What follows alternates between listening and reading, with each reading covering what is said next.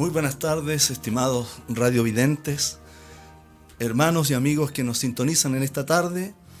Les saludamos primeramente en el nombre del Señor Jesucristo, aquí junto a, mi buen hermano y amigo, hermano Abel Kibayán. Saludamos también a nuestros radiocontroladores, nuestro hermano Moisés, nuestro hermano David Rojas. Así que estamos muy felices de estar otra vez en este medio, al aire, a través de este medio. Radio Obra Misionera, en este espacio al que nosotros le hemos llamado Himnario del Ayer. Tengo una cita para compartir con ustedes en esta tarde, maravillosa tarde de primavera acá, en el tabernáculo de adoración. Dice así en Job capítulo 38, el versículo 4 al 7. Dios le está haciendo unas preguntas a Job.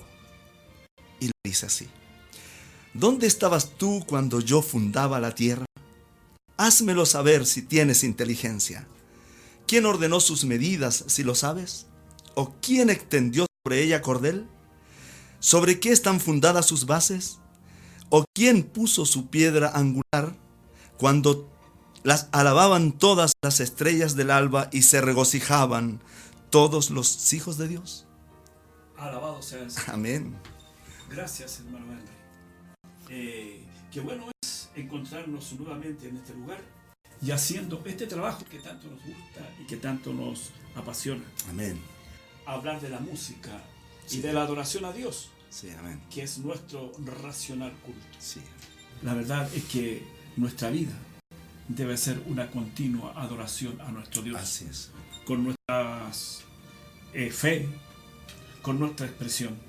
También tengo una lectura bíblica Sí, y quisiera con ella saludar a nuestros radiovidentes. Eh, esta escritura está en el Salmo 106. ¿Y quién mejor que el salmista David pudiera interpretar estas palabras? Pero lo haremos hoy día porque estamos viendo el tema adoración.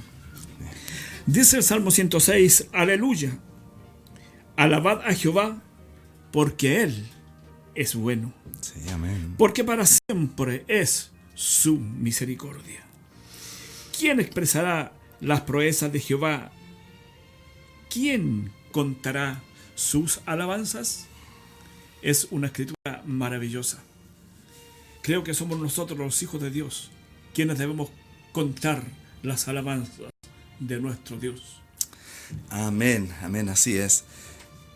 Bueno, eh, hoy día estaremos conversando, ¿verdad? Porque ese es el fin del programa, Así es. acerca de dos grandes compositores que hemos escogido para esta oportunidad. Compositores y maestros de la música sacra. Nos referimos al ángel mensajero de la edad de Sardis, nuestro hermano Martín Lutero, el padre de la reforma, como se le ha llamado también. Y estaremos también hablando de nuestro hermano Charles Wesley, quien fue hermano de John Wesley, el ángel mensajero a la sexta edad de Filadelfia. Así es, hermano Henry. Por lo visto, este va a ser un programa muy interesante, eh, con un tremendo aporte espiritual Sí, amén. que nos enriquecerá un poco más y de seguro que saldremos de este espacio con algo aprendido. Así es. porque esa es el- el- la idea y el objetivo de este programa. Que nuestros televidentes, nuestros hermanos, sepan que hubieron hombres y mujeres consagradas y consagrados a Dios, a quien el Espíritu Santo dotó con dones tan maravillosos como es el escribir un poema o una alabanza de adoración a Dios. Ellos son dos importantes personajes Sí. quizás de los más destacados dentro del área musical y también de la proclamación del Evangelio. Porque ellos, hermano Henry, creo yo, que no hacían solo una cosa, no tan solo escribían canciones, es. sino que también proclamaban el Evangelio en tiempos tan difíciles, en tiempos que fueron cruentos, en tiempos que los creyentes debieron pararse con toda su pequeña fe y hacer tan grandes proezas. En ese tiempo tan trágico, como Dios bajó, inspiró estas hermosas alabanzas. Así que la proclamación del Evangelio y esperamos de todo corazón no defraudar a nuestros hermanos y a nuestros televidentes. ¿ve? Y para eso le pedimos al Señor Jesucristo que Él nos dé de su gracia. Amén. Sí, eh, bueno, como nosotros hemos eh, aprendido a través de la historia de la música, la iglesia del Dios vivo se mantuvo por tanto tiempo cantando en las cuevas, cantando a través de las edades en, las catacumbas, donde ellos se juntaban a adorar a Dios, y siempre siendo bajo una continua persecución. Eh, nosotros sabemos que la adoración a Dios y la música y la alabanza viene a través de allá del principio, como leíamos aquí en la escritura, ¿verdad? ¿Dónde estabas tú cuando las estrellas del alba? Entonces, siempre hay alguien adorando a Dios y magnificándole por sus obras. Así es. Y también la iglesia a través del tiempo, cuando fue tan perseguida, tantos muertos y tantas cosas que sucedieron a ellos ahí, siempre hubo alguien que le adoró. Nosotros hemos visto, ¿verdad?, a través de la historia de cómo esos hombres que fueron quemados vivos y todo eso ellos murieron adorando al Señor. Eh, nosotros al entrar, ¿verdad?, en este eh, tema, vamos a hablar de un gran hombre llamado Martín Lutero. Bueno, él en un principio no se llamaba exactamente así, se llamaba Martín Luther. Y después fue cambiado su nombre a Martín Luther. Es conocido en alemán.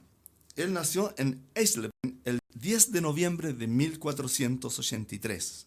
Él falleció después el 18 de febrero de 1546. Contaba entonces con 62 años. Él era un fraile católico agustino y fue además un teólogo que comenzó e impulsó la reforma religiosa en su país natal, Alemania, en cuyas enseñanzas se inspiraron la reforma protestante y la doctrina teológica y cultural llamada el luteranismo. Sus padres fueron Hans Luther y doña Margaret Luther. Estudió en la Universidad Erfurt entre los años 1501 y 1505. Martín Lutero se casó con doña Catalina de Bora y procrearon seis hijos. Amén. Eh, así es, pues, mi hermano Henry. Así se ha escrito esta historia. Como usted ya lo, bien lo ha dicho, es grato hablar de este primer compositor, por así decirlo, de quien tenemos nosotros conocimiento. En esos años, cuando aún el ocurantismo reinaba y comenzó a salir, ¿verdad que sí?, la luz del Evangelio a través de este hombre, nuestro hermano Martín Lutero. Él impulsó, como usted lo dijo, la reforma protestante. Propuso la libre interpretación de la Biblia que por aquellos tiempos estaba impuesta por la autoridad papal. O sea, solo el papa, el clero y la, la curia católica tenía acceso a la Santa Biblia. Pero este hombre se paró, ungido por el Espíritu Santo, para hacer este trabajo. Eh, impuesta por la autoridad papal. Pero mire, Martín Lutero pregona la reforma protestante en la cual indicaba que la única salvación es por la fe y no por medio de indulgencias ni dineros o riquezas entregadas a la iglesia romana. Hermano Henry, esta fue una estocada en pleno corazón del poder papal o de la Roma de ese tiempo. Algo que los dejó desnudos ante la muchedumbre. Ya no podían ahora vender la salvación o cobrar una indulgencia por el perdón de un pecado. Vea ustedes qué tremendo trabajo hizo este hombre a quien estamos haciendo referencia hoy día. Nuestro hermano Martín Lutero. Así es, hermano él. Dicen los historiadores que el himnario escrito por Martín Lutero y Pablo Esperatus solo contiene ocho himnos. Mire, no fue tan prolífero en, la música. Correcto cuatro de los cuales fueron escritos por Lutero y tres por Esperatus, y un himno anónimo del cual no se conoce su autor. Entonces, como vemos, no se necesitaba tanta cantidad, pero sí había una calidad enorme en la composición de estos grandes hombres. A mí eh, pensaba hace un rato atrás de cómo la iglesia venía, ¿verdad?, había pasado por esas edades oscuras y cómo fue, ¿verdad?, que ahora había un renacer. Amén. Era un tiempo de primavera. Amén.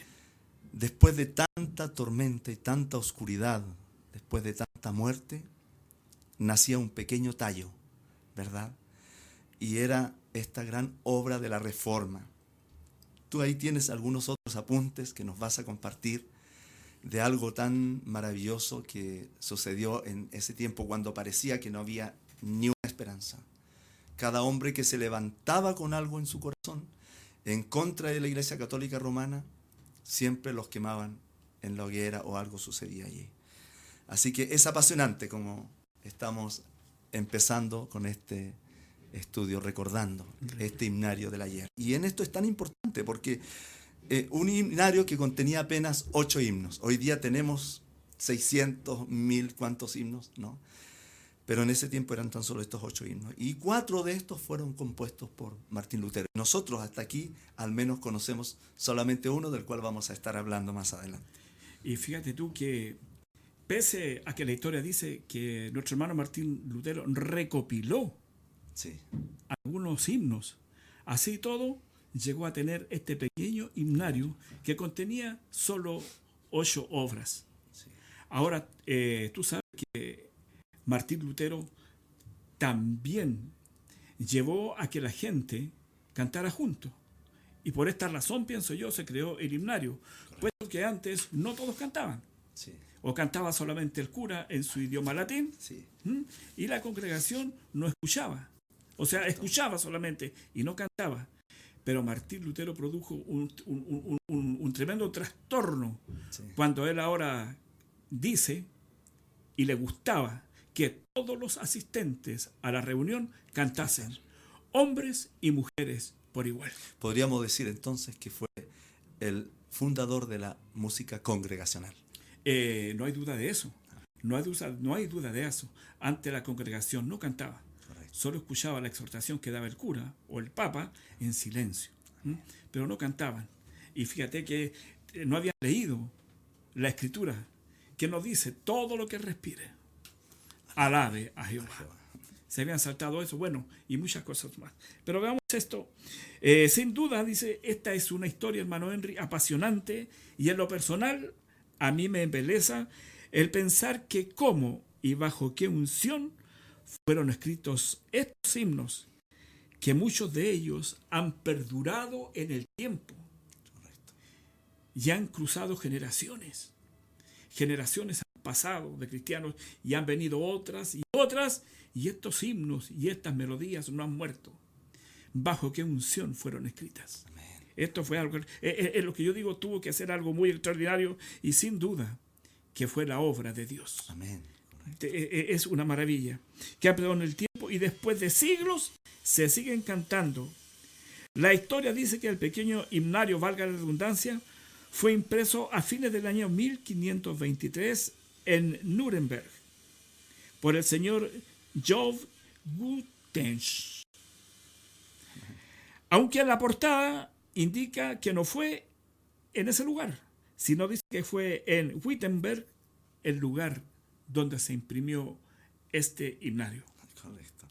Bueno, lamentablemente no tenemos todas estas obras, pero sí hay una que ha trascendido las fronteras, los océanos, las culturas, las religiones y aún hasta hoy en día se canta en muchas iglesias protestantes.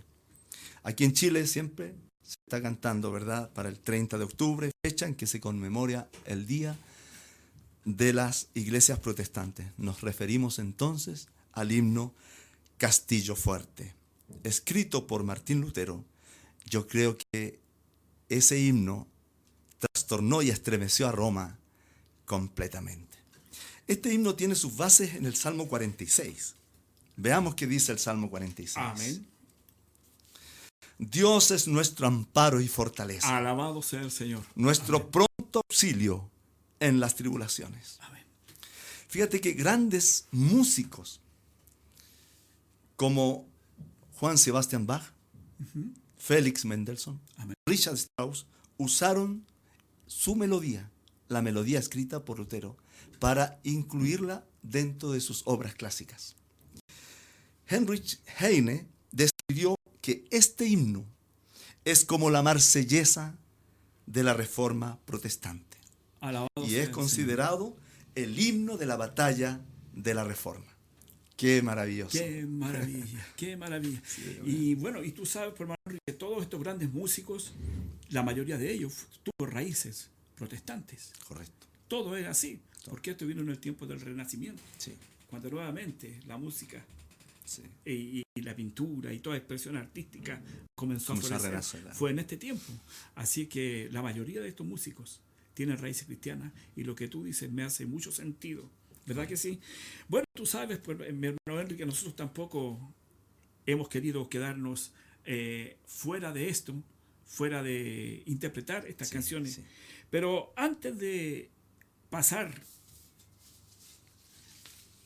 a, a- a- a algo que yo quería decir, ¿qué te parece si leo la letra Amén. del himno Castillo Fuerte? Oye, es, es, un es un poema, es un gemir, es un sentir, es un desafío, sí, es un desafío. correcto. Porque si nosotros leemos esto ¿m? con detención, veremos que era algo extraordinario en su día. Sí, Dice así, Castillo fuerte es nuestro Dios, defensa y buen escudo. Con su poder nos librará en todo trance agudo. Yo pienso que el hermano Martín Lutero sabía al contra tremendo poder se estaba enfrentando. correcto. ¿Verdad que sí? Dice defensa y buen escudo. No te acuerdes que, no te olvides que en ese tiempo los pobres pecadores estaban indefensos frente a la iglesia romana. La iglesia romana hacía con ellos lo que quería. Pero mira, ve, defensa y buen escudo. Con su poder nos librará en todo trance agudo. Pero acá hay otra cosa. Dice, con furia y con afán, acósanos Satán. O sea, afanosamente el diablo no les daba descanso, día y noche. Por armas deja ver astucia. Hablemos ahí de esta que estamos hablando recién nosotros, del- del- de, de- de las indulgencias. Él dice, por armas deja ver astucia y gran poder, cual él no hay en la tierra. En ese tiempo, pues mi hermano Henry, creo yo, no había poder más grande en la tierra que el de la Iglesia Católica. Y aún es así. Ese poder no ha muerto. Nuestro valor no es nada aquí. Con él todo es perdido.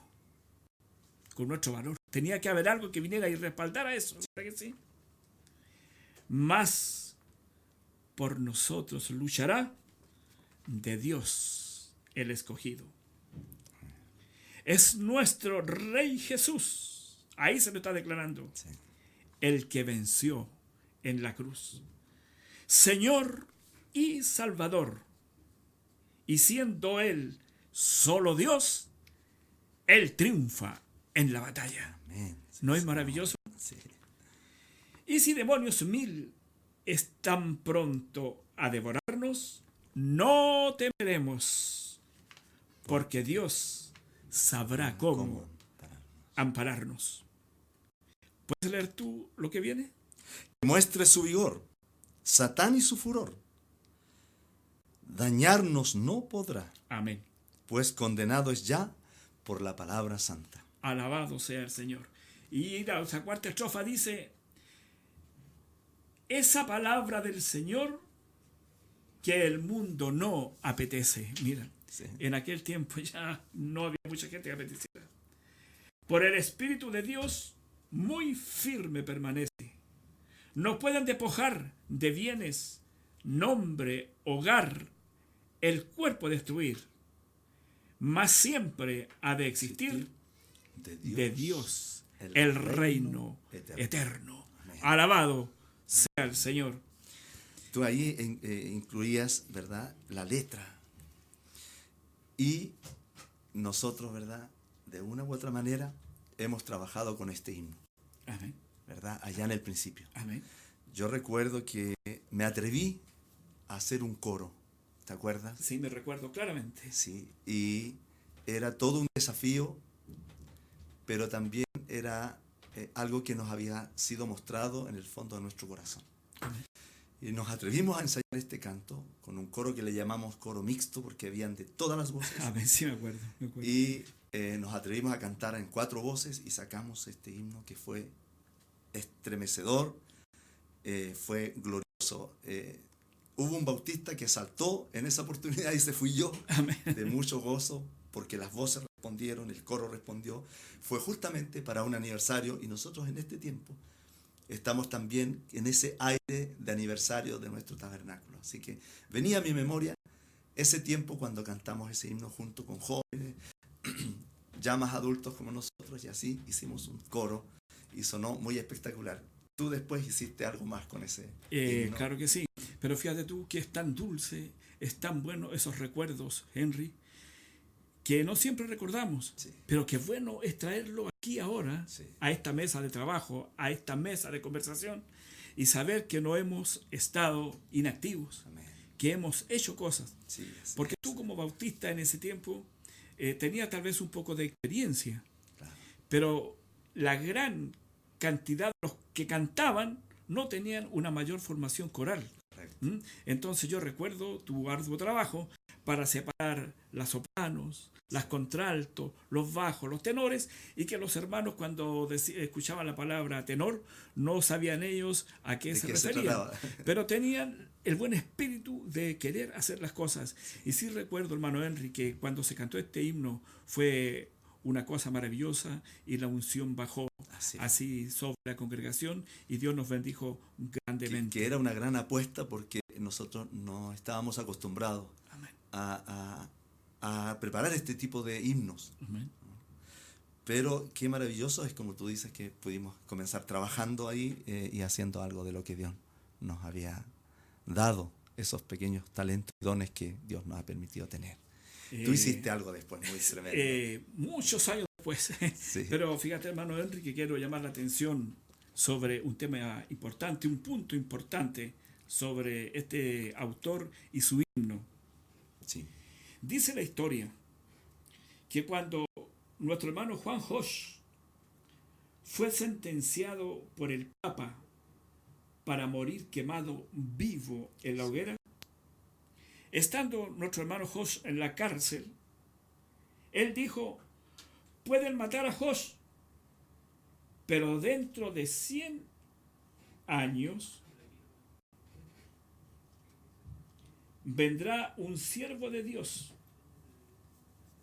a quien no podrá ser quemado. Nosotros con la revelación sabemos que nuestro hermano Wesley fue un ángel mensajero a la edad de la iglesia.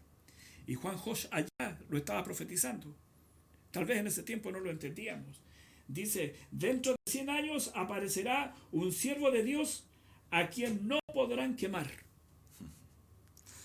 102 años después de que Juan Josh fuera quemado en la hoguera, ese ser siervo de Dios, a saber, nuestro hermano Martín Lutero, fijó en la puerta de la catedral de Wittenberg sus 95 tesis. Cuando una vez que Martín Lutero fue llamado otra vez ante el poder papal para que respondiera por sus actos, cuando él iba llegando, dice, a la ciudad de Worm, todos quienes estaban afuera y toda la muchedumbre, la gente, quería conocer al hombre que se había atrevido a desafiar el poder papal. Entonces, imagínate tú cómo sería la convulsión. Ahora había un líder que se había puesto en pie y sin temor frente a la curia romana. Eh, gloria a Dios. Entonces, ahora sí, era, era un ser extraordinario. Sí. Imagínate tú cómo sería la muchedumbre, que todos querían conocerlo, pero entre esa, entre esa muchedumbre también estaban los que le decían, o estaban las dos corrientes, pues, los que lo vitoreaban, y estaban también los otros, los que le decían que no fuera, porque iba a ser quemado en la hoguera, tal como había sido quemado Juan Josh. Pero nuestro hermano Juan Josh ya había dicho que a este siervo de Dios no lo podrían quemar. Entonces, a medida que la carroza se iba acercando a la ciudad, y nuestro hermano Martín Lutero comenzó a ver la ciudad y sus torres, dice que se puso en pie en la carroza que lo llevaba y entró a la ciudad cantando su himno. El más grande lema del protestantismo y de la reforma. Es extraordinario. Nosotros acá, hace tal vez dos años, cuando celebramos nuestro 43 aniversario en el tabernáculo, lo incluimos solo una estrofa de este himno en una pequeña obra juvenil que los jóvenes interpretaron como regalo a la iglesia y en agradecimiento al Señor. Entonces, en ese tiempo, volvimos a recordar a nuestro hermano Martín Lutero cantando una estrofa, solo una pieza, de este himno en esa pequeña obra musical que se realizó por el grupo juvenil. Muy, muy buena. ¿Sí? Extraordinaria. Bueno, qué bueno es eso. Extraordinaria, extraordinaria. Fue un sentir. Sí. Y qué bueno que el Señor lo indicó. Así que ahora si nuestros hermanos nos pudieran ayudar, sí. querido televidente, radio oyente, eh, como, como usted quiera sentirse, lo dejamos con esta pequeña pieza de ese himno emblemático escrito por nuestro hermano Martín Lutero, Castillo Fuerte. Disfrútelo. Amén.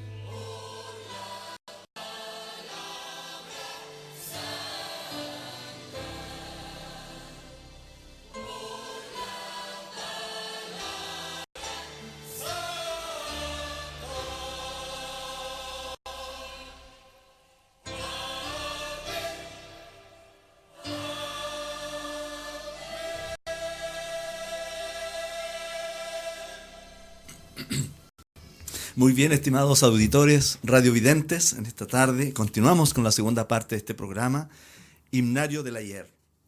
Vamos a hablar ahora de otro gran escritor, compositor, un prominente también escritor eh, y también predicador. Nos referimos a nuestro hermano Charles Wesley. Él nació en Inglaterra el 19 de diciembre del año 1707 y falleció el día 29 de marzo del año 1788 a la edad de 81 años. Fue un reformador y fundador del movimiento metodista junto con su hermano John Wesley, quien fue el ángel mensajero a la edad de Filadelfia. Charles Wesley es uno de los más conocidos y prolíficos compositores de himnos en la historia del protestantismo. Así es, hermano Henry. Amén. Así es, hermano Henry. Nuestro hermano Charles Wesley. ¿Quién no ha cantado un himno de él o de los hermanos Wesley? Sí, Melodías extraordinarias, eh, arreglos extraordinarios, ¿verdad que sí? Con una prosa y una letra eh, que no se ve ahora, por hermano Henry. Antes se escribía de otra forma. El vocabulario era más rico, era más espiritual, tenía otro sentido. así es. Así que eh, es que bueno referirnos a nuestro hermano Wesley. Como ya es bien sabido, el hermano Wesley fue un cristiano de nacionalidad británica y de religión anglicana. Sus padres fueron Samuel y Susana Wesley. Y su esposa fue doña Sarah Wesley y con quien tuvo ocho hijos. Y tal como su hermano mayor, Charles nació en Eport y fue educado en Westminster School de Londres y luego en el Christ Church College de Oxford. Una tremenda educación. Sí, Un tremendo catedrático. correcto. Esta era la edad del hombre, Amén. donde Dios usaría, ¿verdad?, al hombre para poder, ¿verdad?, manifestar y llevar a cabo su plan. Amén. En ese lugar su hermano mayor había organizado los metodistas de Oxford, un grupo de compañeros de estudio que se reunían desde 1727 para experimentar sus creencias cristianas en la vida cotidiana. El calvinista George Whitefield también formaba parte de este grupo. Fíjate. Charles siguió a su padre y hermano como clérigo en la iglesia de Inglaterra y luego zarpó hacia la colonia americana de Georgia como secretario del gobernador, pero tuvo que regresar a Inglaterra un año, un año más tarde por problemas de salud. Fíjate que, según lo que hemos estudiado y hemos visto, pese a su fraternal cercanía con su hermano John, no siempre estaban de acuerdo, ni siquiera con respecto a las convicciones que los hacían participar tan activamente en lo que en ese momento se conocía como el avivamiento metodista. Mira qué importante. Así es. Charles siempre se opuso a que el movimiento se apartara de la iglesia de Inglaterra. O sea, él amaba este avivamiento. ¿Mm? Él quería estar en ese fuego. Y a causa de su entusiasta predicación, cosa que siempre ha pasado, ¿no? Sí. Su obispo lo expulsó de la única parroquia que pastoreaba y le prohibió el acceso a otra. De modo que tuvo que sumarse a las pujantes iglesias metodistas independientes que en ese tiempo ya se estaban organizando. Correcto. Y bueno, como casi todos los himnos que son compuestos por distintos compositores, ¿verdad? Tienen un origen en alguna experiencia personal. Amén. Entonces, Charles Wesley, también como por ejemplo Mil Voces para Celebrar, fue escrito en el año 1739 y conmemora con gratitud a Dios con ocasión del primer aniversario de su nuevo nacimiento. Qué extraordinario. Mira qué Qué importante. extraordinario. Mira qué importante. Nosotros tal vez no lo recordamos, Correcto. pero mira qué importante fecha. Ese fue- en, en la vida de cada cristiano. Sí. Ese sí es un acontecimiento. Amén. Y él escribió un himno. ¿Cómo dijiste que se llamaba el himno? Mil voces para celebrar. Mil voces para celebrar. Yo pienso que mil todavía son Es poco. Con razón la Biblia dice que cuando un pecador se arrepiente, hay fiesta en el cielo Sí, y los ángeles se gozan. Qué extraordinario. Sí.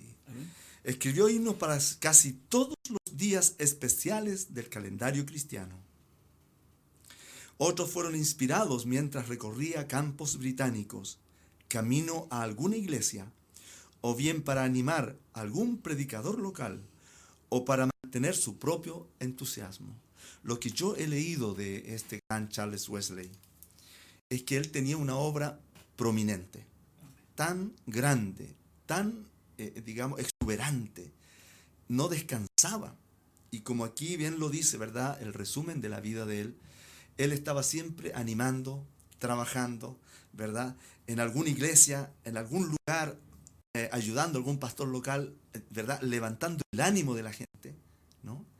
Entonces eh, era alguien realmente extraordinario. Él escribió muchos libros, muchos libros. Hay en la bibliografía de, Charles Wesley, hay una infinidad de, de libros. Así es que realmente extraordinario. Y esta parte, ¿verdad? De cómo él celebraba, ¿verdad? El aniversario de su nuevo nacimiento. con un himno, mil voces para celebrar, es algo realmente extraordinario. Amén. Y que eh, es lo que nosotros debiéramos hacer, ¿verdad que sí? Porque nuestra vida pasa tan rápido y nosotros vivimos tan desapercibidos, por así decirlo, Así es. que muchas veces pues, pasamos por alto los tremendos milagros que Dios hace nuestro favor sin que nosotros siquiera nos demos cuenta. Así es. amén. Pero el ángel de Jehová acampa alrededor de los que le temen y les defiende. Así es. amén. Que tuviésemos nosotros ese eh, eh, eh, y, y pudiésemos hilar tan fino espiritualmente para ver esos pequeños detalles. Entonces sí que escribiríamos tremendos himnos como estos que están aquí. Bueno, él escribió entre algunos, yo recuerdo hermano Henry, por ejemplo, eh, por- eh, entre los que se cantan siempre, eh, oír un son en alta esfera. ¿Te recuerdas tú de eso? Sí, correcto. Ese fu- fue escrito con un... Era, es como un villancico. Es un himno que se usa mucho en las eh, celebraciones de Navidad. Ah, ya, ya, ya. Muchos lo usan en los coros. Ya vamos a estar hablando de ese, profundamente acerca de ese himno. Ya. Amén. Bueno, eh, también escribió Ven Jesús, muy esperado. ¿Qué título? Sí, Ven Jesús, Jesús, muy, muy esperado. esperado. También escribió el himno El Señor resucitó. sí. ¿Te recuerdas de eso? Sí, correcto. El Señor resucitó. Aleluya. Ah, qué extraordinario. Extraordinario. Amén. Eh, tocad trompeta ya. Sí, este es un himno de liberación. Amén. Porque dice, tocad trompetas ya, alegres. No recuerdo exactamente la letra, pero él está hablando. eh, este es el año de bondad. Este es el año de bondad. eh, venido volver a vuestra libertad. Algo así dice su letra. No lo recuerdo bien ahora, pero es un canto que nosotros también cantábamos a voces. Es muy precioso este himno. Toca trompeta ya, alegres en Sion. Maravilloso. Bueno, eh, entonces, hermano Henry, te estás endeudando con nosotros. Habrá que preparar estos himnos, porque son himnos maravillosos que son y pertenecen al himnario del ayer. Sí, Y no esa parte podemos- dice, este es el año de bondad, este es el año de bondad, volved a vuestra libertad. Y como no olvidar, ¿verdad? Cuando eh, esta trompeta sonó Amén, con este sonido de liberación, amén, este gran jubileo, amén. todo el que estaba esclavo, cuando esa trompeta sonara, sería libre, dejaría todo su instrumento de esclavitud y sería completamente libre. Así que muy maravillosa la letra de este. Alabado este sea el Señor.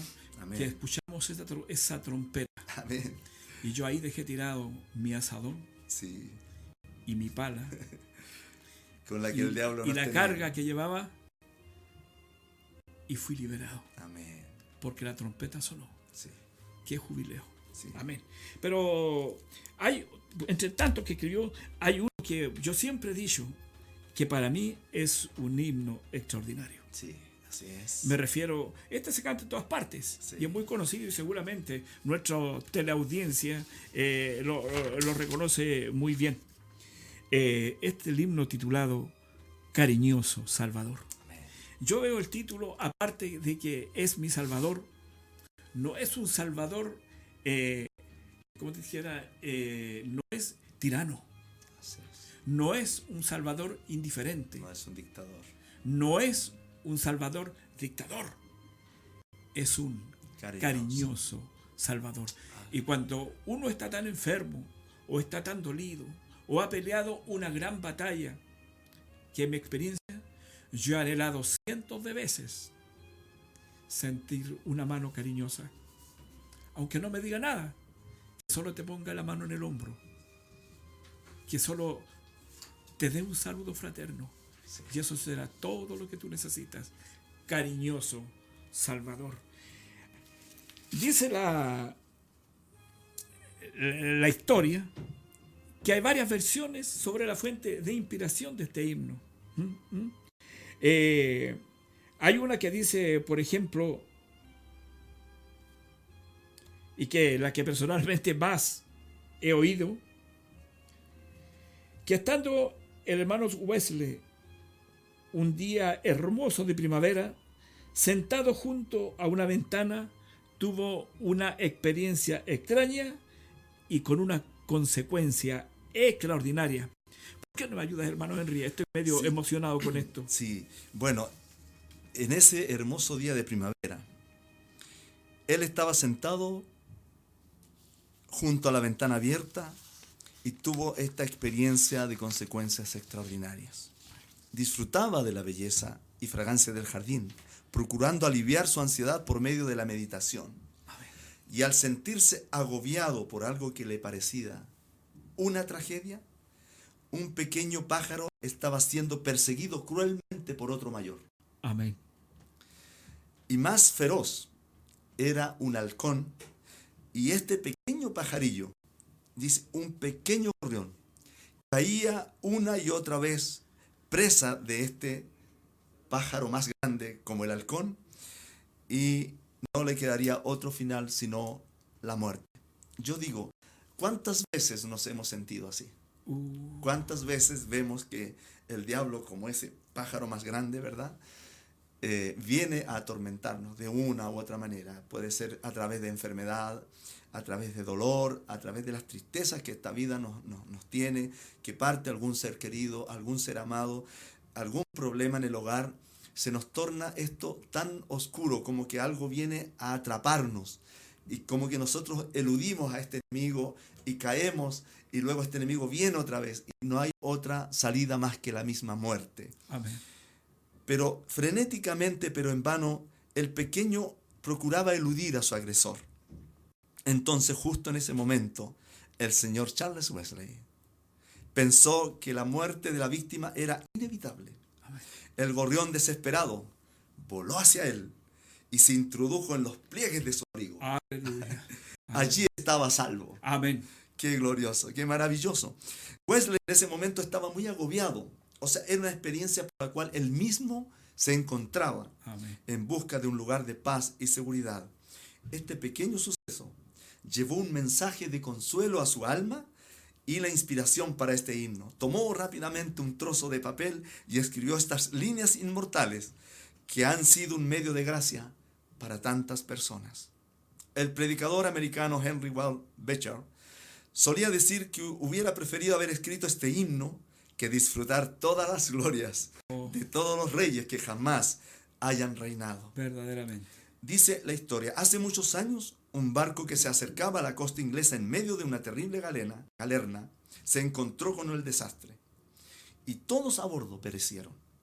Después de la catástrofe, una enorme ola arrastró el barco destrozado sobre unas rocas donde la marea baja lo dejó en alto y seco.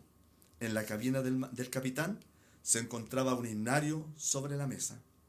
Estaba, quiero no emocionarme, estaba abierto en una página y todavía estaba allí el lápiz con el que este hombre marino, capitán, había subrayado las letras favoritas. Mientras la tormenta rugía en el exterior, el capitán había trazado una línea bajo las palabras alentadoras. Jesús, amante de mi alma, déjame volar a tu seno, mientras las aguas cercanas arrollan, mientras la tempestad todavía está en alto.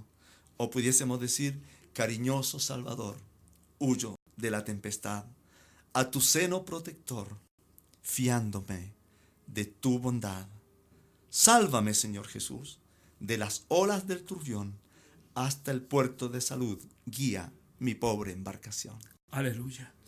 Qué maravilla. Aleluya, hermano Henry. Estimado radiovidente, usted acaba de escuchar la prosa de este himno que habla de un alma desesperada que está a punto de morir. Así es. Si usted se siente así en este momento, un tanto desorientado, y ve que el depredador ya lo tiene a punto, yo le invito a que torne su mirada a este cariñoso Salvador. Amén. Jesucristo es el mismo de ayer, de hoy y por los siglos. Y Él en nada ha cambiado, hermano Henry. Así es. Las obras que hizo en siglos y milenios pasados las puede hacer en este mismo instante. Porque Él es Dios siempre presente. Así que al terminar este espacio himnario del ayer, y antes de invitarlo para que nos sintonice todos los días sábados a las 18 horas, quisiéramos decirle que este cariñoso Salvador está esperando por usted. Amén. ¿Qué te parece, hermano Henry? ¿Puedes decirlo? Sí, amén. Cántalo. Ah, ¿quieres que lo Sí, cante? lo hagámoslo. Dediquémoselo a la teleaudiencia y con esto nos estamos despidiendo. Sí, ya estamos en el tiempo. Amén. Estamos en el Sí. tiempo. Ya, porque teníamos algo más que hacer. Pero eh, podemos hacerlo. porque no sé si tenemos tiempo todavía. ¿Cómo estamos en el tiempo? Dos minutos. Dos minutos nos quedan. Entonces, bueno, cantemos Cariñoso Salvador. La verdad que nos queda aquí algo más para, para continuar. Y obviamente que siempre nuestro programa tendrá eso. Continuará. Continuará. Y qué bueno es que quede, es. pues. Amén. Dejaremos con esa pequeña. Porque aquí, bueno, nos faltó un poquito ver la- el canto Oído un Sol en alta esfera, pero no sé Podemos, si... hacer- podemos hacer- sí, por eso este programa va, parece que vamos a tener que continuar, hermano Henry. Sí, así es. Cantemos A la vez se puede tú salir. Cariñoso Salvador. Yo te sigo. Cariñoso Salvador, huyo de la tempestad a tu seno protector, fiándome de tu bondad. Sálvame, Señor Jesús, de las olas del turbión hasta el puerto de salud y a mi pobre embarcación. Dios les bendiga. Dios les bendiga. Hasta el próximo, hasta una próxima oportunidad. Amén. Nos estamos Amén. viendo. Dios Estamos viendo.